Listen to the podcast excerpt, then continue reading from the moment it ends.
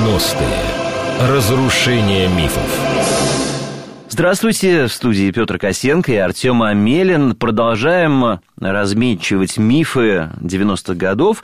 Сегодня тема у нас будет внешнеполитическая, и будем говорить э, о ситуации с дипломатией нашей страны в которой она оказалась в первой половине, преимущественно 90-х годов. Здравствуйте. Да, сегодняшняя тема нашего выпуска – это новая Россия на международной арене. Сегодня мы будем разрушать миф о том, что в 90-е Россия как многие говорят, прогнулась под западные страны.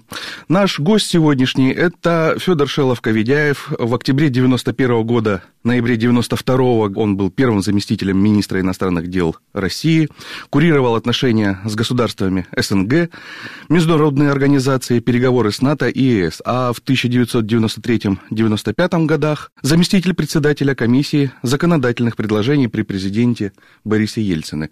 Программа представлена президентским центром. А, программа представлена Ельцин-центром.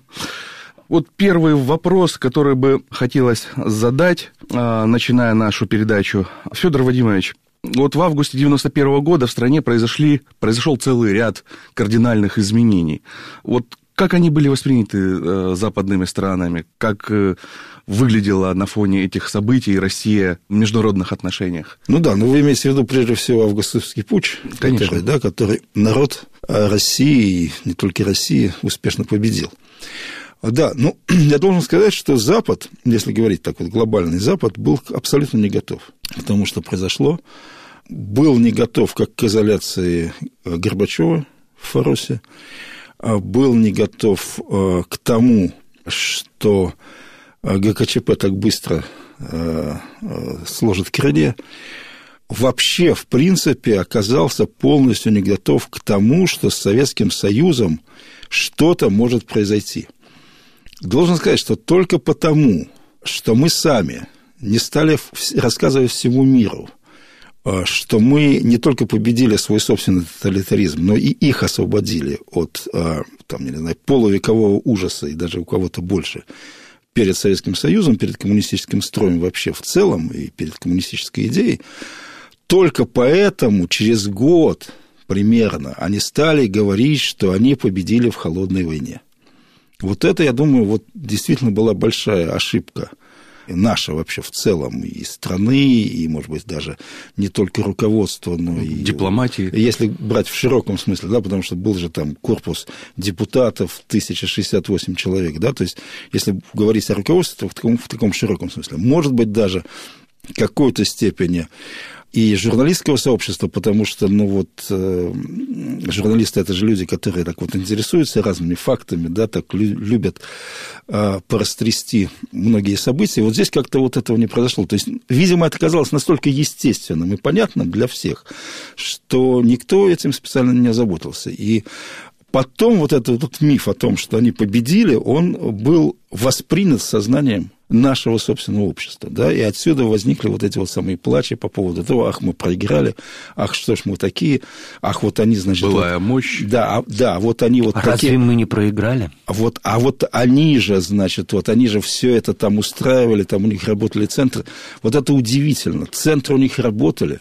Они мечтали, конечно, о том, чтобы коммунистический режим пал не только здесь, но во всем мире но оказались совершенно не готовы. Я просто помню, как эти люди метались по... Я же тогда еще работал в Верховном Совете, метались по, Верховному Совету, а только что отстроенное э, новое здание американского посольства напротив находилось, да, это же вот этот самый дом на набережной, да, Белый дом на набережной.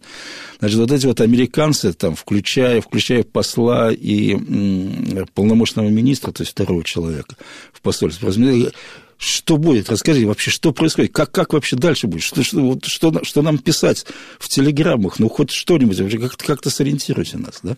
Вот, вот это была реальная ситуация, которая, к сожалению, о которой, о которой на самом деле надо говорить. И вот немного менять этот градус. Вы спрашиваете, проиграли мы или не проиграли? А что мы проиграли? Вот давайте подумаем, что мы проиграли. А, ну, вот я вижу вас перед собой, да, и за спиной сидит очаровательная а, барышня, да, и вы-то меня намного моложе, да, ну, она-то совсем, да, она уже почти что во внучке мне годится, потому что мне скоро 60 лет будет.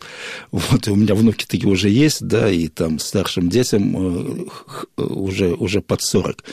Вот, поэтому я понимаю, что там, может быть, для вас э, вот советское бытие, да, как в том фильме «Бытие мое», да, вот. Житие мое, да, да, а да. бытие определяет сознание. Давайте не, не, не будем не, не, это, не, это у Маркса, значит. Это на самом у деле, Маркса, да. сознание определяет бытие, на самом деле.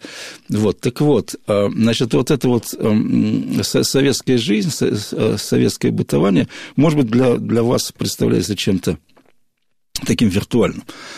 А, но жизнь была кошмарной в жизнь вот э, обычного человека, эм, неважно, был он там, я не знаю, инженером или старшим научным сотрудником, как ваш покорный слуга, да, или в рабочем, она, в общем, была чудовищна, потому что э, не купить, не одеться, не поесть, э, ну, то есть вот по-простому ничего было невозможно, да.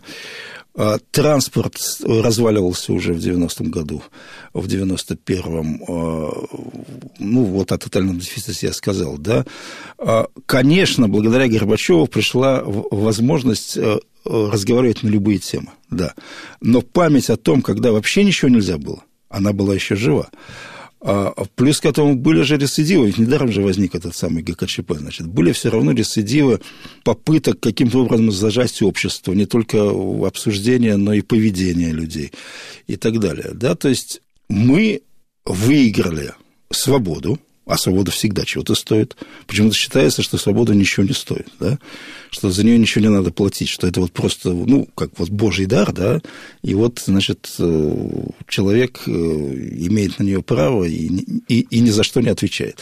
Вот это неправильно, да, то есть человек платит за свободу прежде всего ответственностью, да, то есть, а к этому действительно многие оказались не готовы. Ведь до сих пор, да, люди ходят, скажем, на президентские выборы, да, хуже ходят на парламентские, не ходят Муниципальные. Почти, почти не ходят там на региональные и уж совсем не ходят на муниципальные. То есть они не... Люди, вот 25 лет прошло, да? Люди, которым тогда было 25 лет, а, или там чуть больше или чуть меньше, да, и те люди, которые выросли за эти 25 лет, они, они не готовы нести ответственность, они не готовы отвечать, отвечать за собственную жизнь. Я вспомнил строчку как из не, не парадоксально. группы ДДТ, Юрий Шевчук пел «Мы лепили свободу, вышла баба с веслом». Ну да, а, в, в, каком-то, в каком-то смысле, может быть, может быть, он и прав. С художниками спорить не буду, я сам э, сын художников, поэтому это бесполезное совершенно занятие. Вот, хотя я, я бы иначе сформулировал, может быть, чем, чем Юрий Шевчук, да. Вот, а, то есть выиграли свободу, раз. Во-вторых, Хорошо, а во-вторых, что мы, мы заплатили? Мы выиграли. Что мы заплатили нет, за мы свободу? выиграли, мы выиграли экономику, да, потому что экономика началась только тогда, да, то есть люди только тогда науч... Э, стали понимать, что они могут сами себя содержать, что их труд чего-то стоит, что они могут торговаться за собственный труд там, и так далее, и так далее. То есть и в экономическом и политическом плане, конечно, конечно, мы выиграли. А за... заплатили мы за это что? Ну, падением уровня жизни – да, потому что он начался еще при Горбачеве очень серьезно, и дальше как бы это падение продолжалось. Мы заплатили за это э, социальными проблемами, которые, ну, как бы обнажились, да, то есть они, они в скрытом виде существовали, да, а тут, вот, я считаю, это было сделано совершенно правильно, было принято решение пустых денег не печатать, да, если не печатаешь пустые деньги, то, соответственно, у тебя возникают проблемы социальные, проблемы с выплатой зарплат, пенсий, э, пособий там, и так далее, и так далее.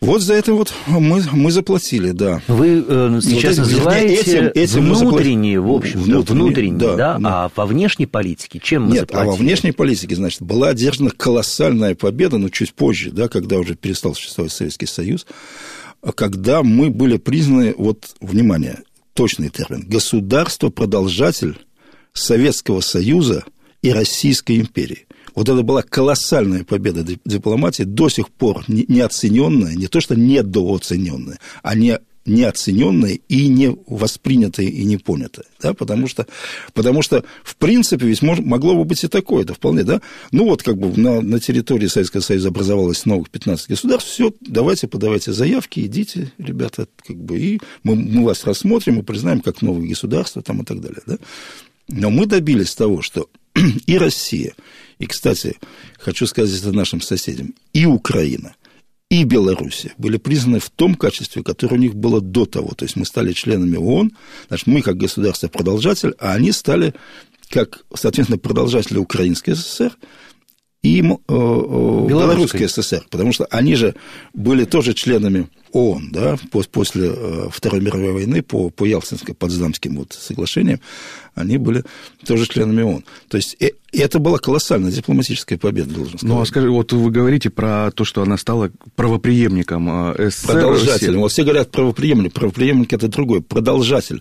То есть мы взяли на себя все обязательства Советского Союза, да, и были признаны как не просто наследник, потому что наследники Казахстана, и Молдавии, и Грузия, все наследники, все, все как бы правоприемники в своей части, да, а именно как э, те, кто продолжает то же самое государство, да, с его обязательствами международными всеми, в связи с этим включая меня, ядерное оружие. В связи с этим у меня конечно. вопрос. Как так тогда получилось, что весь груз долгов, который брал СССР, включая 15 республик, а вот оказался по... на плечах Российской а Федерации? вот именно, вот именно, потому что мы государство-продолжатель.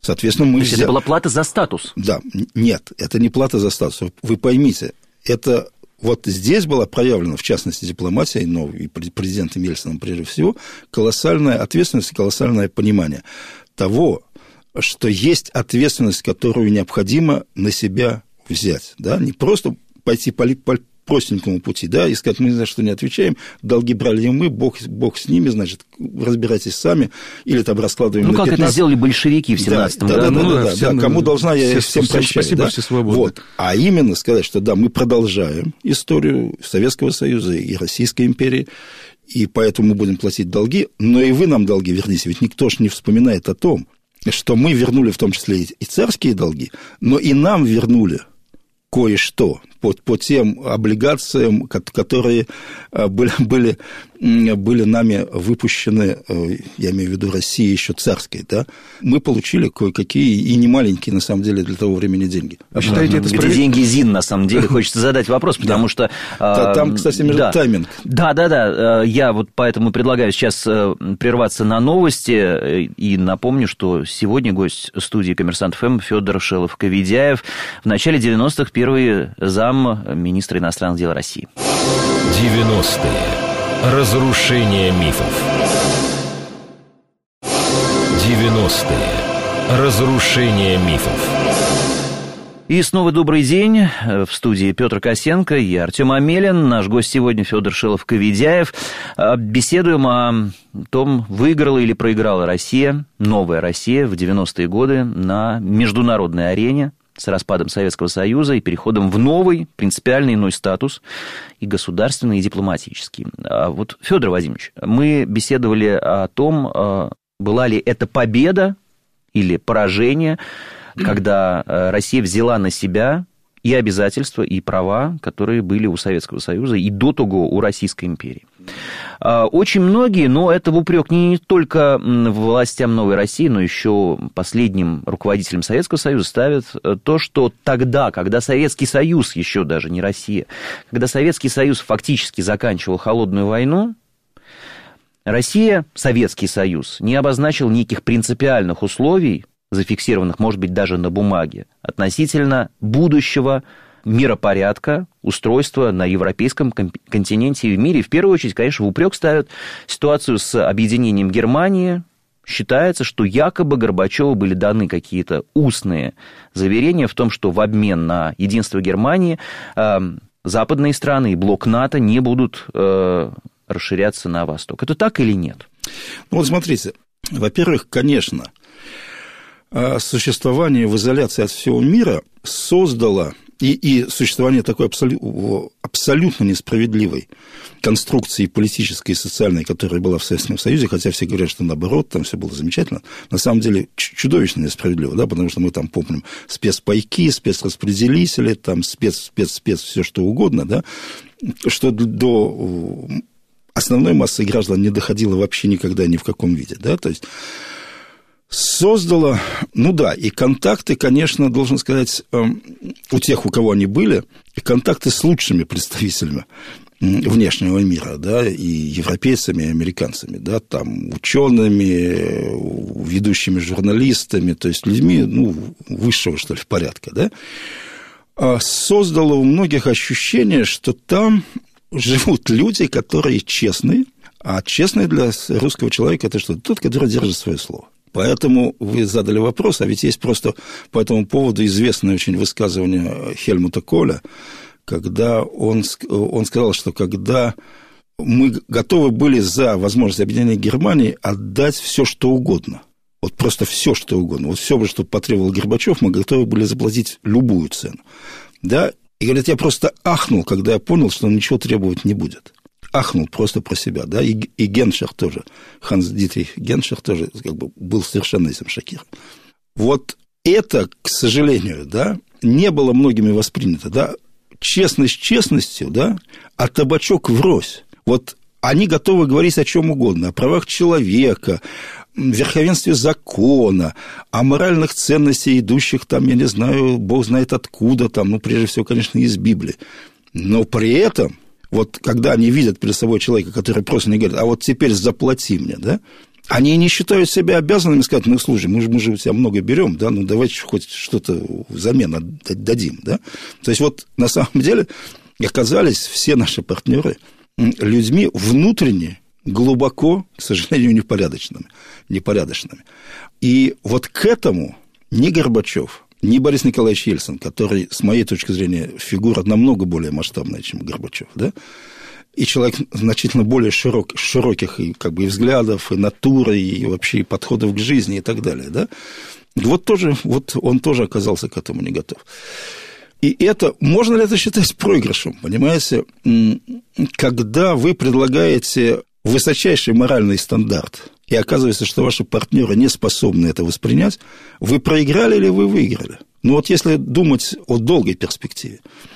Потому что ведь сейчас Прошло 25 лет. Вот сейчас начинают наши партнеры, американцы и европейцы, опять говорить о том, что ну давайте договариваться о каких-то все-таки принципах, надо какие-то моральные основы куда-то опять подводить там, и так далее, и так далее. Да?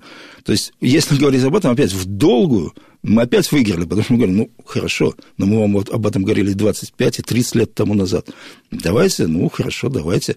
Но уж теперь извините, но все-таки мы будем тогда очень четко ставить э, свои приоритеты. То есть во втором браке обязательно брачный контракт нужно подписывать, если угодно. Вот вы понимаете, какая штука? Вот, вот это-то вот на самом деле и беда, да, что действительно привыкли все записывать. Э, вот мы на Коммерсанте FM, да, слово купца не существует. Слова дворянина не существует, там же было много людей с титулами да, в руководстве. Слово порядочного человека не существует, ничего не значит. Все надо записать. Это то же самое, как если вы доверяете друг другу, зачем записывать, да? А там другой подход. Если мы доверяем друг другу, тогда давайте все запишем. Мы же как бы верим же друг другу, да? Что это как, вопрос менталитета. Что каждый все будет выполнять. Тогда давайте запишем. Вот возникает брачный контракт. Хотя, там, не знаю, мои родители прожили без всякого брачного контракта прекрасно, да, там и, и деды, прадеды, и, и многие другие люди. И я, Но времена меняются. И я многогрешный живу без, без брачного контракта и как-то выполняю свои обязательства. Просто, ну, потому что, ну, как, ну мужчина, ну, а как я могу поступать не как мужчина, если, если я мужчина? Ну, это вопрос вот. менталитета, да. Да, нет, ну, это, это вопрос традиции, да. То есть, тем не менее, если уж в сухом остатке возвращаться к той ситуации... Да, те же британцы, между прочим, в отношениях между да. собой далеко не все записывают. Но вот как бы между британцами вот надо соблюдать правила, да, а все остальные, они как бы, ну, на уровне папуасов, поэтому к ним можно относиться а, по-другому. Вот, да, действительно, вот. наверное, есть традиция, есть менталитет, да. есть э, а, привычки, которые формируются, между прочим, не один год и не одно десятилетие, скорее всего. Но, тем не менее, вот я хочу некий сухой остаток, э, черту да. такую подвести. Все-таки действительно, наверное, нужно было, как мы сейчас уже понимаем, ну, да, задним но, умом, но да, вопрос, нужно но, было оформлять. Да, но это вопрос, прежде всего, к Горбачеву, он сам об этом много раз говорит. Но, но на самом деле. Ведь они тоже, они по себя поставили в сложное положение, потому что ведь во время всех бесед ведется протокольная запись.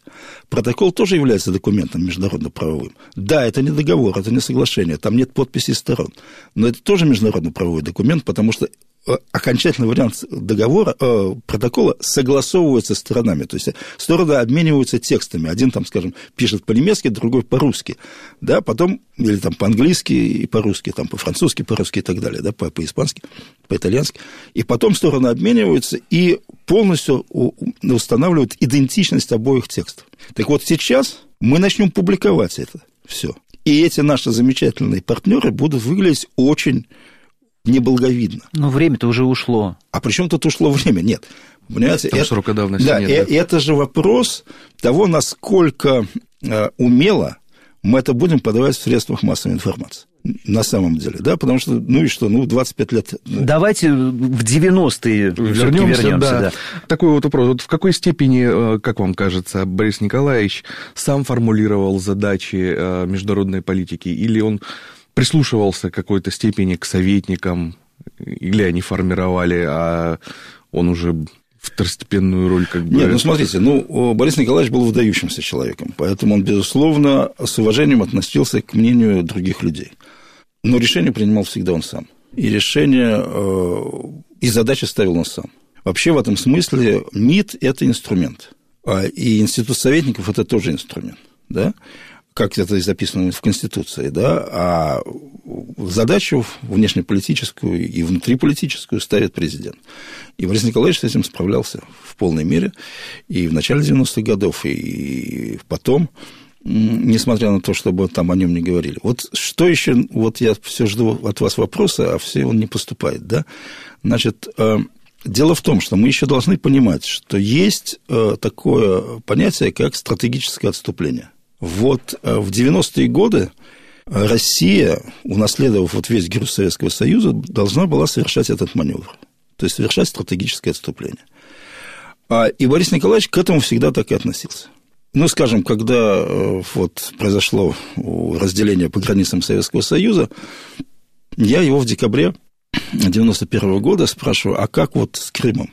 Потому что я знал, что ко мне буквально там на следующий день после Нового года уже прибегут э, крымчане да, ко мне в приемную придут, так, так оно и случилось. Ну, просто, ну, после Рождества, не сразу, там, не, не 2 а 8 э, января 92 -го года. Он сказал мне, не волнуйтесь, потом все вернется. Вот не вернем, а вернется естественным путем, что и произошло на самом деле. Да, то есть человек еще обладал такой вот, таким даром предвидения. Э, потому что э, случилось именно то, что случилось. Да, случился референдум, которого они всегда хотели. Вот все эти, 20, все эти 23 года, что они находились в составе Украины, они всегда хотели в Россию. И они своего добились. То есть речь не, том, не о том, что мы что-то там устроили вот, э, против воли кого-то там и, и, и чего-то, значит, кого-то там обработали и так далее. Да? Это вот один пример. Да, второй пример стратегического отступления. Пожалуйста, наполеоновские войны, мой предок Михаил Илларионович Гальничев-Кутузов, да, даже Москву сдал, а компанию-то выиграл. Да, то есть битва может быть проиграна, компания выиграла. Поэтому вот такое же стратегическое отступление совершалось в 90-е годы, потому что на нас висели колоссальные долги. И опять же, исходя из представлений честного поведения, считалось, что надо сначала отдать долги, а потом уже говорить по гамбургскому счету. Сначала надо не быть должным. Может быть, опять наивная точка зрения, но я считаю, что очень правильно. То есть получается, что сейчас мы уже перешли в наступление? Ну да, конечно. Более того, я вам должен сказать, а кто выбрал Владимира Владимировича Путина в качестве того человека, который пойдет сначала, будет сначала премьером, а потом пойдет на выборы? Борис Николаевич Ельцин. И выбрал он, я думаю, его именно за те качества, которые через какое-то время э, Путин и стал показывать. Кстати, Заметьте, что то же самое стратегическое отступление продолжалось в течение первых двух лет президентства Путина. Потому что последние долги были отданы ровно к 2003 году. А с 2003 года мы видим начало, постепенное начало разворачивания другой политики. Ну что ж, емко и кратко. Хорошо, прерываемся на новости. Федор Шелов-Коведяев сегодня гость студии «Коммерсант ФМ». 90-е. Разрушение мифов. 90-е. Разрушение мифов. Заключительная часть беседы. Петр Косенко и Артем Амилин в студии. Федор Шелов-Коведяев. Сегодня э, наш гость. В начале 90-х он был первым заместителем министра иностранных дел России в те самые времена, которые сейчас принято называть лихими, нестабильными. Правда, я должен сказать, что вся нынешняя элита, вся из тех времен. Вся. Лихие просто. люди. Вот просто вся начиная с президента, вот просто вся, и уж его-то окружение вообще тем более, все, все выросло да. там. Ну, вернемся к международным отношениям. Вот как складывались э, личные и партнерские отношения Бориса Николаевича с э, зарубежными лидерами? Вот он а, Клинтона называл друг Билл. Ну да, ну это а... такие были новые просто такие, да, моменты. Личные отношения складывались очень хорошо. Нет, он вызывал, он реально вызывал очень большое уважение у людей, его биография и э, его просто, ну, как бы манера, открытое общение там и готовность обсуждать самые разные проблемы, самые разные вопросы вызывало колоссальное уважение. Ну и объем памяти, там, э, живость восприятия. То есть это, друзья дорогие, Просто вы, может быть, тоже недооцениваете всего этого. Но очень хваткий ум, очень большой объем памяти, очень э, быстрая способность ухватывать какие-то ключевые моменты, которые необходимы вот здесь и сейчас, ему были присущи всегда. И э, вот интересный вопрос. Тогда, вот когда вы были замминистра иностранных дел, вашим шефом был Козырев. Да. Его тогда и внутри России, да, снаружи России называли мистер Да. За счет чего он получил такое прозвище и Справедливо ли оно было? Ну, вы знаете, дело в том, что, конечно, какие-то такие категоричные оценки, они всегда страдают однобокостью, но по сравнению с Громыко, да, у которого было прозвище «Мистер Нет», то, конечно, конечно, в этом смысле Козырев был скорее, да, мистером, да, а, потому что, ну, опять же, совершенно была попытка выстроить совершенно другие отношения, доверительные, да, не показывать конфронтационное такое вот да, взаимодействие, а быть максимально открытыми, максимально старающимися понять позицию партнера. Повторяю, может быть, это все было, было наивновато, да, вот. И, может быть, здесь, э, ну, это вопрос к профессиональному, я же не профессиональный дипломат, да, это вопрос к профессиональному сообществу, как вот они вот э, судили бы или судят это, это его поведение. Вот. Но, повторяю, колоссальные долги висели. Мы были вынуждены их реструктурировать, поэтому какое-то время долг, даже возрастал. И э, поэтому, ну вот, исходя из того, что были эти долги, вели себя очень, э, э, скажем так, аккуратно, стараясь не, пере, не перенапрячь ситуацию в международных отношениях с нашей стороны, да. Были ситуации, когда Ельцин, несмотря на добрые партнерские отношения с западными лидерами, был категоричен, строг и неуступчив? Нет, ну, известны же ситуации, скажем, связанные с в Югославии, да, это чуть, чуть позже, да, там и, и бросок в Приштину, да, и разворот Примакова над Атлантическим океаном. Да, это оценивается именно как, как действие Евгения Максимовича, и это было его предложение, но он звонил Ельцину, изложил свою точку зрения, Ельцин сказал, да, поворачивайся обратно. То есть это как бы это было не просто самостоятельное решение премьер-министра, который, значит, вот э, сделал то, что он сделал. Хотя я считаю, что Примаков один из величайших государственных деятелей, э, может быть, не только 20 века, России. Вот. Но это был, была позиция полностью понятая, принятая и одобренная Ельцином. А получилось так, ведь, да, мы, кто помнит, тот помнит вот эта история с броском десантников на Приштину. Ведь э, действительно была высока вероятность вооруженного, пусть и локального, но конфликта между российскими военными и военными стран НАТО, ну, Великобритании в первую очередь. Это был осознанный шаг. Да, а, это да, нужно было... Да, это было осознанный Это шаг. было действие для того, чтобы показать, что вот они мы? Нет, это было действие для того, чтобы показать, что не все так просто, ребята, как вам кажется, что мы здесь, наша позиция постоянна и неизменна, и с ней надо будет считаться. Между прочим, если говорить о каких-то таких вот э, не, очень, может быть, ярких событиях, то ведь с нашей позиции считались, скажем, и по времени, сроком принятия, скажем, прибалтийских государств э, в НАТО, да, с нашим мнением считались при выводе наших войск из целого ряда государств и Восточной Европы, вот Прибалтики. Да, так что нет, достаточно было. Достаточно было таких, может быть, не очень ярких, не очень громких ситуаций, в которых мы вполне отстаивали свою позицию. Вот э, по-моему, тоже достаточно важный вопрос, который стоит обсудить. В начале 90-х и на протяжении всего этого десятилетия 90-х началось и успешно продолжалось сотрудничество России и научных и общественных организаций с фондами а, иностранными, с благотворителями иностранными, которые поддерживали организации финансово. Они за счет этого смогли там, дать зарплату людям, сделать очень много а, для науки, для страны, для гражданского общества. Вот как вам видится, вот э, помимо того, что было уже создано на эти деньги, как еще это партнерство отразилось на дальнейшем развитии России? Реально, очень многие научные разработки были поддержаны благодаря тому, что возникла эта возможность э, взаимодействовать э, с разного рода научными фондами, которые существуют в Европе и в Соединенных Штатах Америки и в Канаде прежде всего. Там и австралийские фонды даже участвовали, ну, прежде всего, вот те, те страны, о которых я сказал. Ну да, надо сказать, наверное, Британия отдельно, потому что они считают, что они не вполне Европа. Да? Ну, мы, да. мы тут на острове, Европа у них там. Да.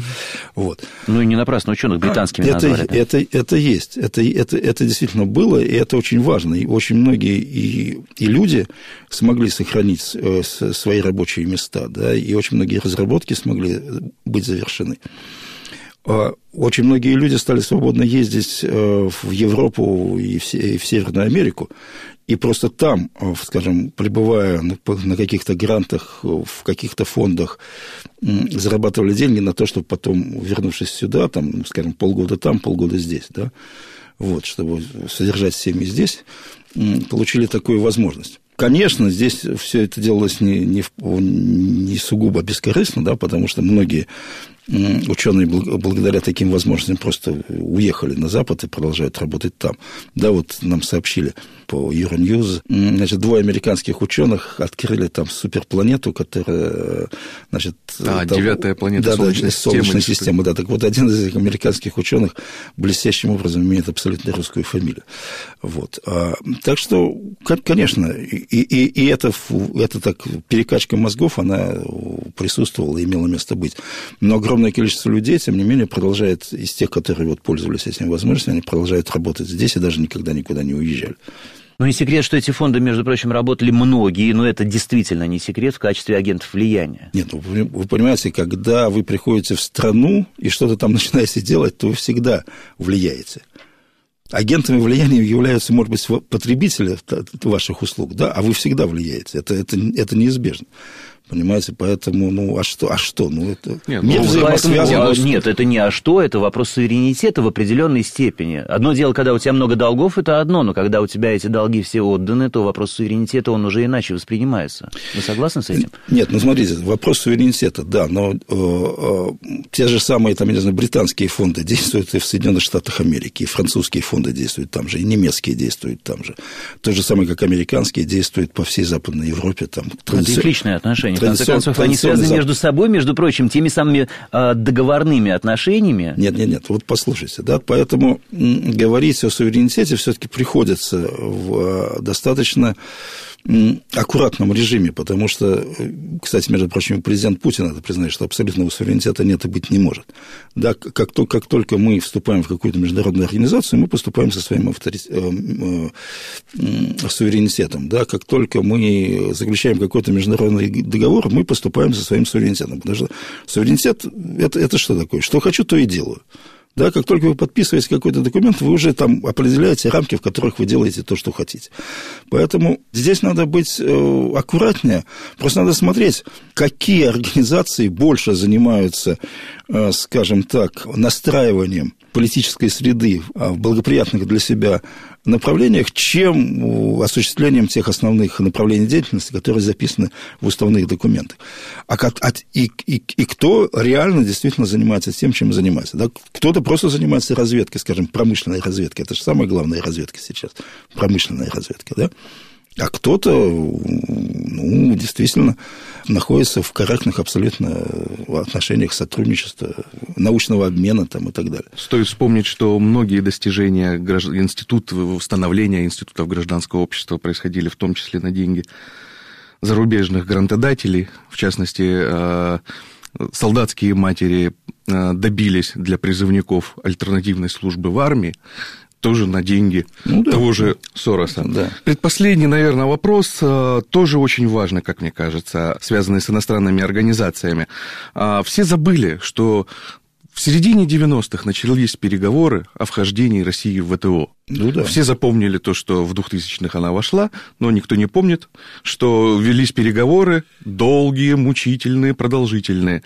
Да, но это просто как бы начало мучений, поэтому не стану говорить об этом как о достижении. Да, потому что... а, а почему не, не хотите сказать, что это достижение, и почему вообще так долго длились переговоры? Нет, а переговоры длились так долго, потому что мы настаивали на своих позициях, вот и все, да.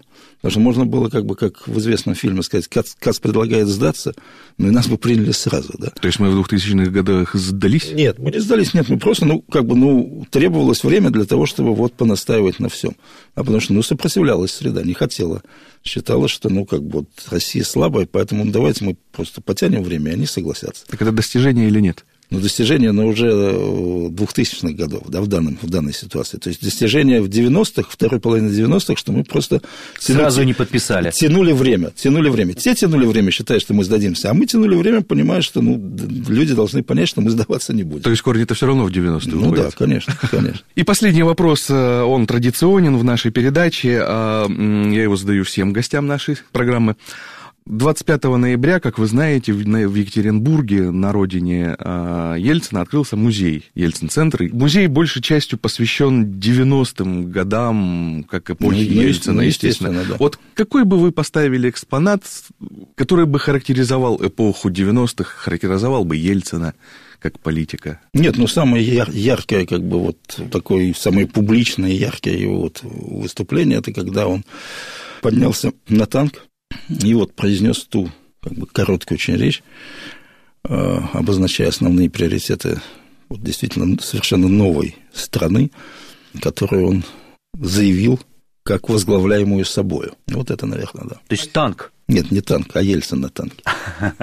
Спасибо. Программа была представлена Ельцин-центром. С вами был, были Федор, Федор Шелов-Коведяев, э, первый заместитель министра иностранных дел в начале 90-х, ведущий Петр Косенко и я, Артем Амелин. До свидания. 90-е. Разрушение мифов.